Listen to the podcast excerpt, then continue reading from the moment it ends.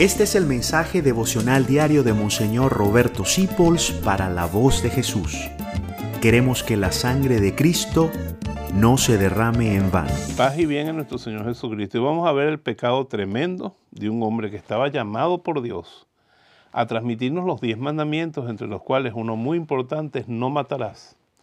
Y es Moisés, San Moisés, el de Egipto. Nos dice la palabra de Dios que cuando todavía Moisés era príncipe en Egipto, vio que mataban a un hebreo y asesinó al egipcio que lo mató. En eso Moisés se muestra como asesino, como violento y como xenófobo, que rechaza a una persona por pertenecer a una nación.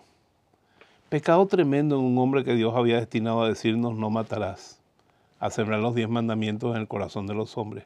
Y Dios se lo tuvo que llevar 40 años a un desierto hasta que lo purificó de esa xenofobia, de ese odio, de ese rencor y de ese asesinato que él cometió. 40 años para purificarlo. Cristo vivió 33 años aquí en la tierra para librarnos a nosotros de nuestros pecados. Pero es largo el camino de la penitencia cuando nos dejamos vencer por la ira y somos capaces de sofocar una vida o somos capaces simplemente de aplastarla moralmente. Que Dios nos libre de ese espíritu que movió a Moisés ese día, el espíritu de la venganza, de la revancha y del odio. Que ninguna persona por nosotros sea despreciada por su familia, por su origen, por su nación.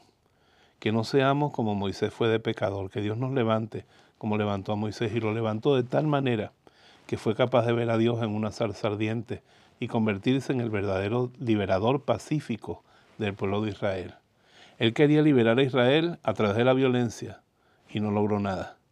Después cuando lo hizo a través de la oración y a través de la paz, logró sacar a todo su pueblo de Egipto, que Moisés nos indica el camino.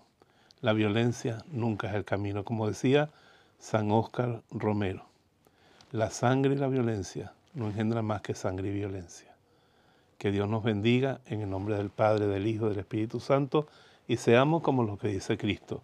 Bienaventurados los que construyen la paz porque serán reconocidos como hijos de Dios.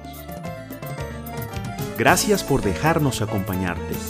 Descubre más acerca de la voz de Jesús visitando www.lavozdejesús.org.be. Dios te bendiga rica y abundantemente.